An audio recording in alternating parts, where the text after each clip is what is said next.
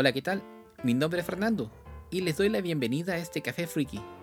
En el capítulo de hoy hablaremos de Sagitario Espacial, una serie rica en historia y personajes. Y vamos a ver por qué merece la pena ser vista. Así que, comencemos. Yo creo que eh, la mayoría de nosotros cuando niño vio una serie en Canal 7, TVN, una serie japonesa de ciencia ficción, me refiero a naves espaciales y ese tipo de cosas. Y su nombre era Sagitario Espacial, donde habían cuatro personajes. Estamos hablando de jirafa, rana, topi y de Civi. Esta serie para muchos fue como el comienzo para ver eh, la animación japonesa de otro, con otros ojos también ver por qué era tan diferente a otras series japonesas en su temática y en su forma de, ser. En esa época creo yo que estaban de moda robots gigantes, Massinger Z, Iron Man 28, el Galáctico y ese tipo de cosas. Pero Sagitario Espacial era diferente en el sentido que sus personajes no eran humanos, sino eran animales como su nombre lo describen. Y eso lo hacía diferente y dar un toque infantil, podríamos decir, siendo que la serie en sí no es infantil para nada. Sus temáticas son súper para adultos. Yo, uno cuando niño no se da, como he dicho, no se da cuenta de ese tipo de cosas hasta que ahora cuando grande las ve y las analiza y ve la profundidad del mensaje que tiene.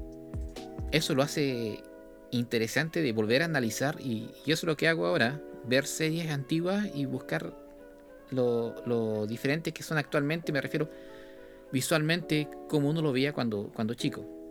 Esta obra, como digo, es demasiado interesante.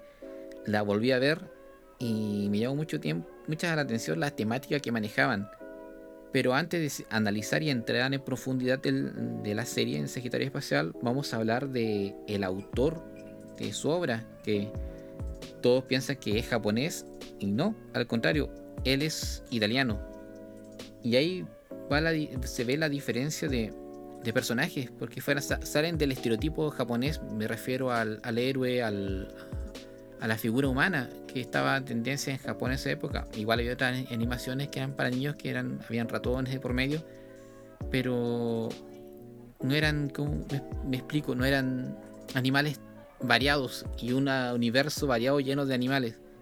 Así que para entrar en profundidad vamos a hablar del autor y cómo llegó Sagitario Espacial, la obra de un italiano, llegó a, Japón. Para comenzar, el nombre, del, nombre del autor es Andrea Romoli. Él nació el 3 de diciembre de 1944 en Florencia. sus padres eran artistas iguales. Obviamente él tuvo, heredó, podemos decir, lo que es el arte de sus padres y él vivió en una Europa o una Italia posguerra. Entonces yo creo que ahí marcó igual la tendencia, la, el pensamiento de, de sus dibujos. Me refiero a llevar a la historia, llevarlas al, contexto posguerra, llevarla a plasmarla en sus dibujos a través de su historia que cuenta en, en Sagitario Espacial. Inclusive, mm, un ejemplo, los nombres de sus personajes, que era eh, Topi, Rana y Jirafa, eran peluches que él tenía y que lo plasmó en, su, en sus dibujos. Él era físico. Bueno, es físico, está vivo. Y trabajó y ganó muchos premios en eso. Y tenía mucho eh, conocimiento de astronomía. Y eso mismo lo plasmó en, en sus obras, ya porque la mayoría de su obra en, de Sagitario Espacial está basada, obviamente, en su, obra. Sus obras más destacables son. Es una saga de, de, cómics que realizó. Su primera obra fue en 1977, que era Aventura en Efestos. Después realizó La Fuga de Izar, El Demonio Azul, La Nebulosa, nebulosa del Cangrejo, La Última Fortaleza y ahora hace poco, el 2016, sacó Espejo de dos Mundos. Entonces tenía todo un universo en, en, cómic que él publicaba, lo hacía y con un editor lo iba publicando a medida que iban saliendo. Pero en marzo de 1979, en la Feria del Libro Infantil de Bolonia, él estaba presentando su stand, lo que era la, la fuga de Izar. Y se presenta un director artístico de Nippon Animation. Compró una copia y se fue. Ya no le, no le dio demasiada importancia, obviamente, porque fue una compra más. Y al poco tiempo se pone en contacto con él para decirle que, que estaba la posibilidad de que su obra llegara a ser una animación. Y él, ya sorprendido, no imaginó que su obra podía llegar a, a ser algo tan grande. Se fue a Japón, se presentó con las personas de, de Nippon Animation y se realizó un cortometraje de 6 minutos de su obra, de su personaje, obviamente darle un toque más, más oriental a, su dibujo. Y dijeron que estaba la posibilidad de que pudiera realizarse la animación. Y él dijo, ya, ok, perfecto, me interesa. Volvió a Italia y pasó el tiempo.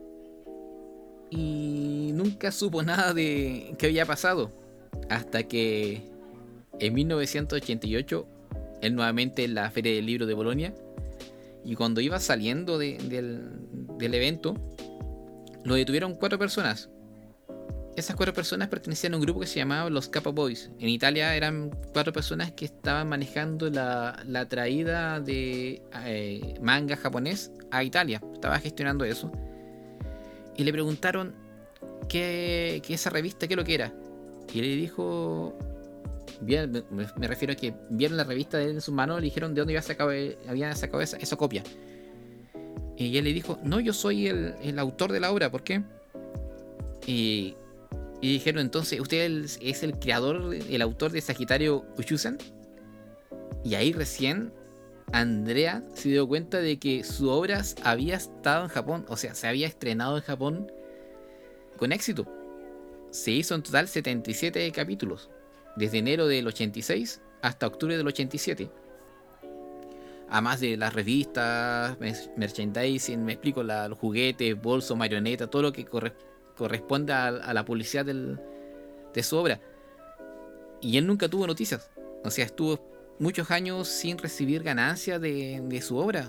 O sea, él fue vio el cortometraje, pero nunca recibió nada en ese periodo, lapso de tiempo. O sea, técnicamente los japoneses tomaron el derecho y lo usaron sin el consentimiento de, Andrea. Pero yo lo veo más que no es culpa más de, los japoneses, porque yo creo que es problema de su editor, que nunca le avisó a él que se rodó, sino que es más probable que el editor haya tenido ganancias de por medio y nunca le dijo a Andrea para quedarse con el dinero. Así que obviamente llevó a juicio a las personas involucradas, o sea, Nippon Animation, y a, lo que, a quien correspondía. Y obviamente ganó. Y lo que pasó es que Nippon Animation tuvo, firmó un nuevo contrato con Andrea y empezó obviamente a generar los ingresos que él realmente merecía ganar y que estaba y que siempre y lo explico y lo que él perdió entonces actualmente se siguen saliendo en Japón lo que es Blu-ray eh, DVDs figuras de colección ya que eh, inclusive fue tanto la, la, acogida que tuvo eh, en Japón eh, Sagitario Espacial que la revista salió una revista que es Animage, que era una revista importante de animación japonesa, saliendo en portada con los Guerreros Zodiaco, Dragon Ball. Entonces fue mucho el, auge que tuvo. Siendo que en Italia ni siquiera se supo de esta obra ni nadie sabe del, sabía mucho sobre, el, sobre su autor. Entonces, es ahí la, el, tema de que él afuera fue reconocido y en su propia tierra nadie lo, pescó. Creo que pasa, le pasa a muchos artistas. Y ahora vamos a hablar por qué la serie es tan, es tan importante, tan, tan llamativa y tan, podemos decir, actual en, en estos momentos primero hablar de sus personajes, que a diferencia de los personajes de esa época, son más como antihéroes, podríamos decir. Son tan comunes, me refiero tan, tan humanos, y eso es lo que llama mucho la atención. Si lo comparamos con héroes de la época, que no sé, a ver, un ejemplo de la época. A ver, o un personaje de animación Goku. Por ejemplo, Goku es. Pelea, su objetivo es pelear y tiene ese propósito. Ser el mejor, lograr su objetivo, caer zodiac, eh, de supercampeones, un ejemplo. Eh, Oliver quiere ser el mejor futbolista del mundo y lucha y no tiene defectos. Son, entre comillas, perfectos. Buscan su ideal y, y, lo, y luchan por lograrlo y y lo logran, lo que es Zodiaco, por ejemplo, el poder de la amistad, vamos a lograrlo, vamos, sí, todos somos unidos y pelean y, salen adelante. Pero son como plásticos. No estoy diciendo que sean malos en sí, sino que tienen buenos mensajes, la superación, superación la perseverancia, luchar hasta el final, y son mensajes son buenos. Los caeros zodiacos, la amistad, el poder de la amistad en apoyarse uno al otro. Son mensajes en que son importantes, eh, creo yo, pero en sí ellos son perfectos en, ese, tema. No tienen defectos. Un, ejemplo, un pequeño defecto podríamos decir Yoga que su, madre, su madre que era muy apegado, pero no es en sí como un defecto tan humano, humano poder explicar, tan cotidiano. En el caso de Sagitario Especial, los personajes son humanos, me refiero a que tienen deudas, familias se preocupan porque qué van a comer mañana, eh, que tienen que buscar un trabajo porque si no trabajan, el, banco, el banco va, le, va, le va a embargar sus cosas. Y eso lo hace, a, a, de mí, a mis ojos, es demasiado humano. Veámoslo por, por personaje, me, explico. Eh, personajes principales está Topi. Topi es como el comandante, el jefe de, la nave Sagitario. Y él quien está recién tuvo, el primer capítulo tuvo una, hija.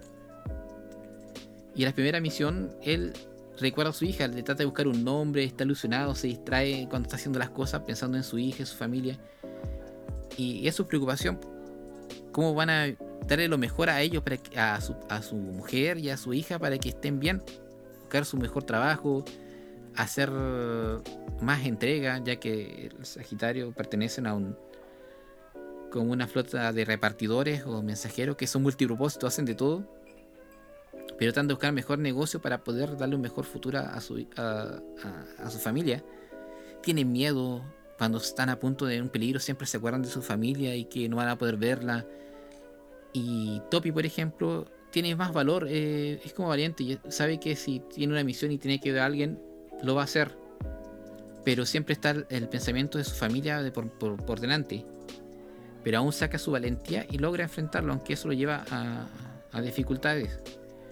Después tenemos a Rana, que creo yo Rana es el personaje más humano y más realista de, los, de los cuatro. ¿Por qué? Porque Rana tiene siete hijos, tiene una mujer que no trabaja, y él no quiere que trabaje porque él cree que un machista que quiere mantener y quiere mantener a su familia, se preocupa primero por su familia, en su mujer, eh, él no, quiere, no arriesga su vida, porque sabe que si muere, ¿qué le va a de comer a ellos? ¿Qué le va a ayudar? Y está su, instinto de supervivencia por delante ante todo. O sea, él quiere, él quiere sobrevivir ante todo, porque quiere estar con su familia, obviamente. Hay un capítulo donde los amigos una tormenta y piensan que él está muerto, y él lo escucha y decir, yo podría hacerme pasar por muerto para que mi familia cobre el seguro de vida y yo volver después y así poder vivir bien sin tener problemas. Y eso me gusta Rana porque él es temperamental, es enojón, no trae la injusticia, a veces se llega, se guía por la multitud. O sea, si hay un grupo de, de gente que está en desacuerdo, él se une a ese grupo que está en desacuerdo. Eh, es gatillo fácil también. O sea, cualquier cosa, su arma es como lo principal, es la solución a todo. Pero es eso, que es humano, piensa ver en su familia, en su integridad física. Él no va a arriesgar su vida por algo que, no, él puede considerar que no vale la pena. Y está preocupado de cuánta plata va a ganar, obviamente, ¿por qué? Porque tiene deudas, tiene muchas cosas. Después tenemos a Jirafa, que era, es un científico y que por el primer, episodio podría buscar a la profesora que es como su esposa. Eh, gasta todo su dinero y queda en bancarrota y se pone a trabajar con, eh, en el Sagitario espacial para poder tener dinero para darle una mejor vida. Que eso Jirafa tiene el concepto malo, erróneo, que piensa que la mujer, la esposa es científica y es famosa y gana mucho dinero. Y él, como él no tiene plata, él trata de ganar dinero para estar a la altura de ella. Me refiero a que comprarle las cosas, que ella no gaste dinero. Hay como un poco de machismo en ese sentido. Porque Jirafa quiere eh, tener ingresos para darle lo mejor a ella, aunque no tenga. Gasta dinero para que ella tenga, para demostrar que él también puede hacer algo o ser alguien. Y por último tenemos a Civit, que es una alienígena intérprete que encuentra en el, primera, el primeros, primeros capítulos. Ahí Civit eh, funciona como intérprete y es trovador. Pero ahí la notan, Civit le dicen que es como chica, pero es como, no se define bien cómo es el tema. Pero Civit toca canciones, una canción que puede llegar al alma y puede convertir a los a los que tienen un pensamiento o un corazón malo, oscuro, lo puede convertir y dar vuelta, llegar a las emociones. Y muchas veces en varios capítulos salva la situación tocando su, su instrumento que es una especie de guitarra, no recuerdo cuál es el nombre, y salva la situación. En un capítulo hace cambiar el pensamiento de, varios villanos o el punto de vista que tienen ellos de, de sociedad lo hacen cambiar. Y ya se conforma el grupo, que como digo yo, son personajes tan bien humanizados que eh, eh, lo hace interesante. Son antihéroes literalmente. Un, ejemplo claro es en el capítulo donde encuentran una, una joya, un diamante, una nave espacial que cayó cerca de un agujero negro. Y al volver con, con el diamante, que en este caso eh, lo quieren vender, pero no pueden venderlo, porque tienen que partirlo en, en parte, pero aún no buscan comprador. Y es lo que hacen, se empiezan en, en, en, Empiezan a comprar cosas, Jirafa le da lo mejor, se enoja con su pareja porque quiere que él ser como el proveedor, eh, se, endeudan y al final se empieza a separar como amistad porque la plata lo empieza a controlar como la, afán de, dinero. Al final pierden el diamante, se destruye y ellos quedan encalillados y obligados a trabajar y ser amigos nuevamente. Entonces, como explicaba recién, eso es lo, que me gusta de esos personajes, la humanidad que tienen.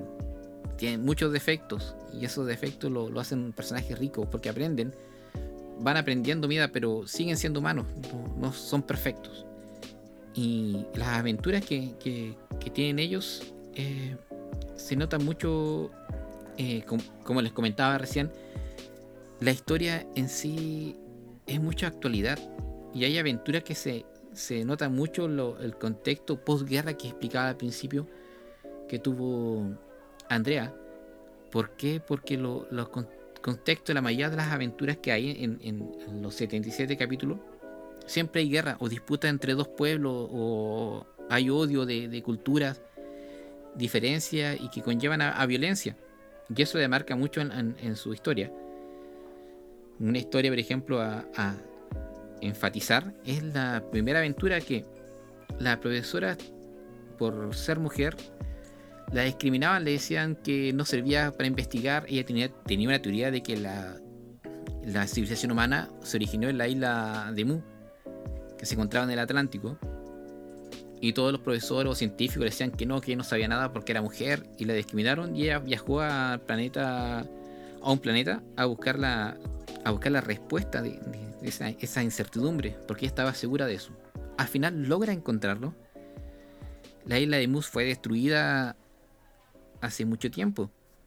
Y una entidad que se llamaba Ramus, si no, me, si no mal recuerdo, era un alienígena que llegó a, a la Tierra y le dio a los habitantes de la Tierra civilización, cultura, tecnología para que ellos pudieran ver y surgir, darles conocimiento pero se dio cuenta de que el, humano, al tener conocimiento, eh, cultura, poder, se corrompía.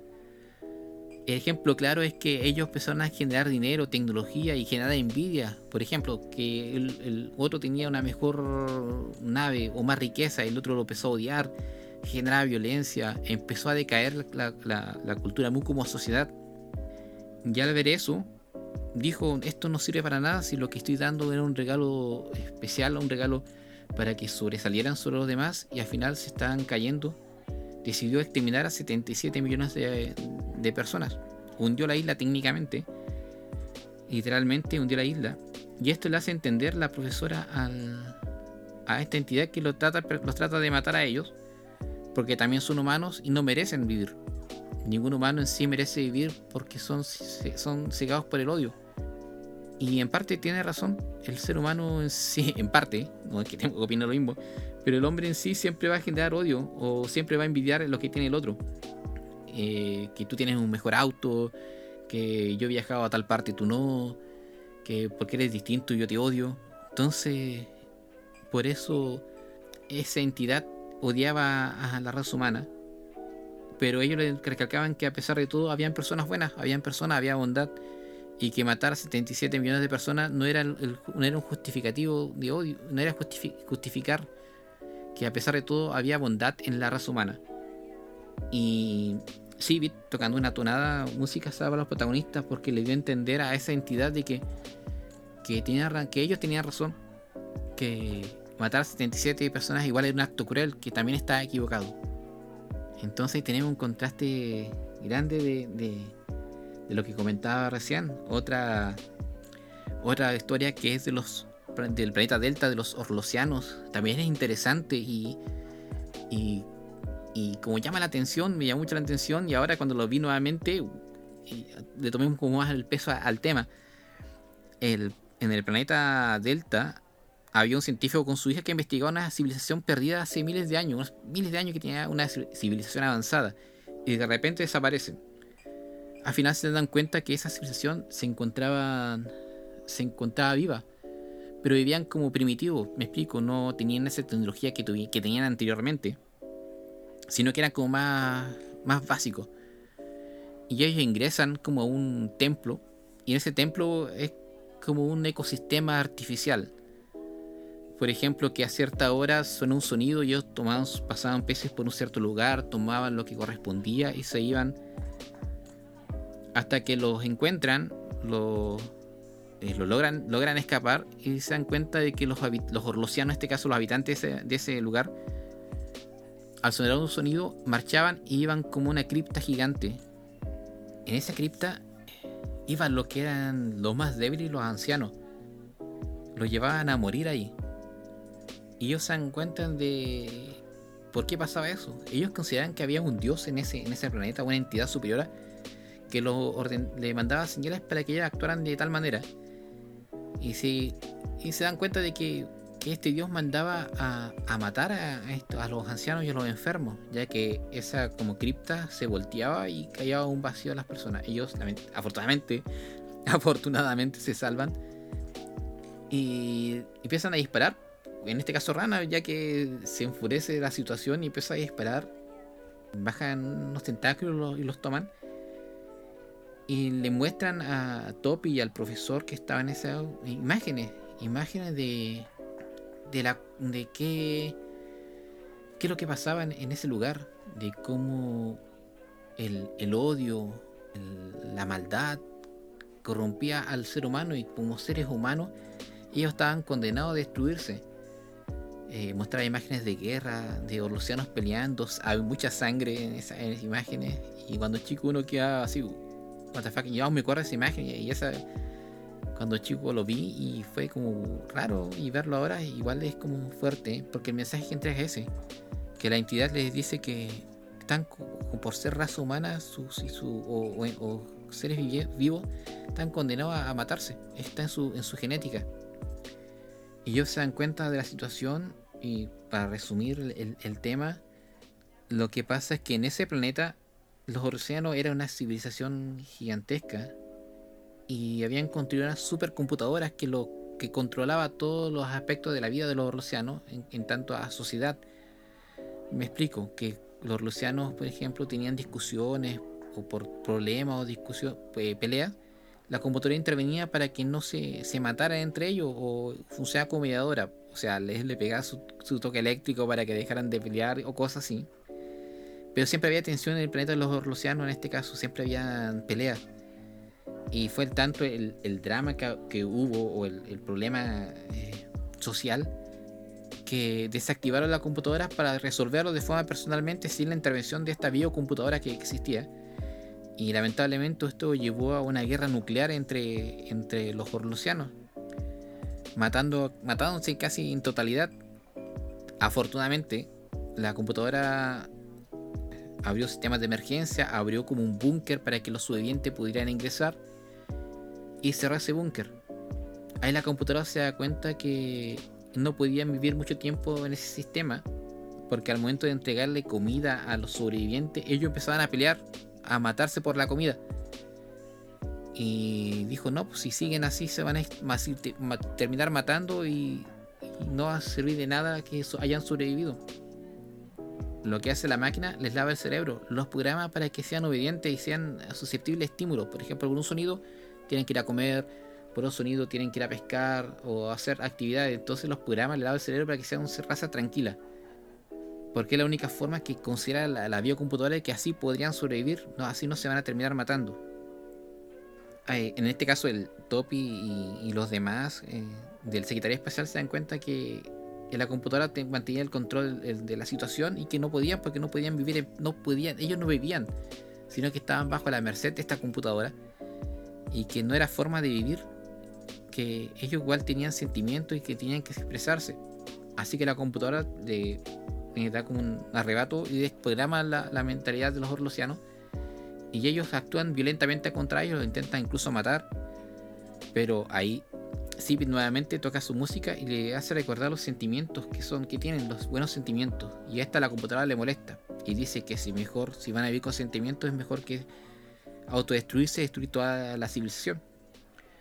Resumiendo, ellos logran escapar, la computadora se le disparan con sus láser y destruyen la computadora y logran que este, este, este eh, ecosistema artificial que tenía se destruyera y ellos pudieran salir al, mundo exterior para que pudieran proliferar nuevamente el planeta y, generar nuevamente la civilización que habían perdido. Afuera del exterior ya no había radiación y podrían proliferar, con la palabra, eh, repoblar nuevamente la, eh, su civilización. Pero el, el mensaje ese que entrega ese capítulo de que a pesar de todo la maldad que haya, puede que haya bondad en algunos corazones. Pero en parte es verdad que en la mayoría de, los seres humanos hay odio, hay rencor y, abuso de poder en estos aspectos. El más fuerte siempre va a pisotear al, más chico al más débil. Y esto lo vemos también en, el, en el episodio de los pájaros paradón, donde un rey tiene, bueno, su misión del Secretario Espacial es llevar alimento a un planeta que está, es pobre, bueno, un país en este caso, que no tiene alimento, porque hay hambruna y le dan ofrenda a esa comida, llegan comida y esa comida se la dan como ofrenda a, los pájaros paradón, que son pájaros de dos cabezas, y es considerado como un dios eh, en ese planeta. Y ellos no se alimentan, le dan esa, el alimento al, pájaro porque dice que ese pájaro le va a traer abundancia, que va a bendecir y que va a hacer que el rey le dé más alimento. Pero el rey al final era un desalmado que usaba el pájaro paradón como excusa porque ellos mantenían una fachada de gente pobre para recibir alimento de otros países y ese alimento venderlo y generar riqueza. Y el poco alimento que le daban le decían que era gracias al pájaro paradón que le estaba bendiciendo y la comida que tenían extra se lo daban como ofrenda al pájaro. O sea, usaba a los pájaros como excusa para mantener su riqueza y su estilo de vida.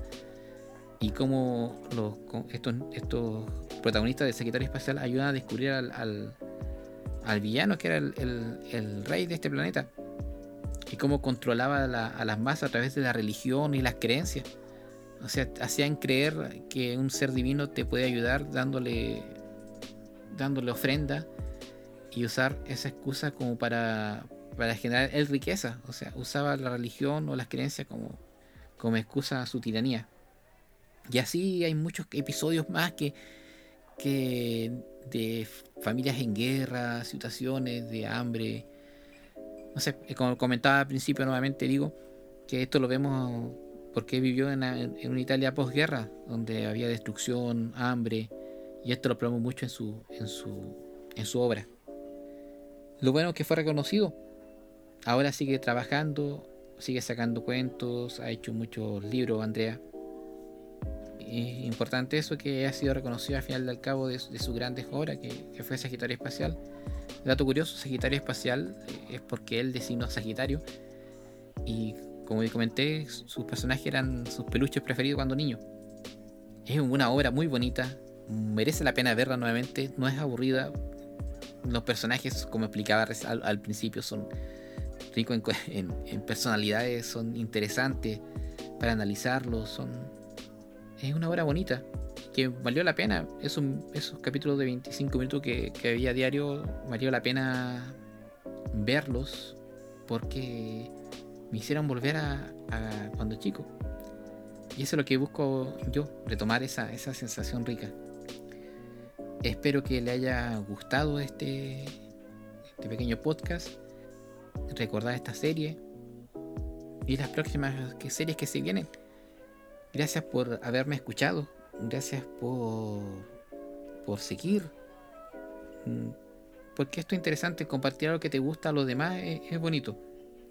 Así que nos estaremos, bueno, me estarán escuchando próximamente. Y gracias por escuchar. Muchas gracias. Que estén bien. Gracias. Adiós. Chao.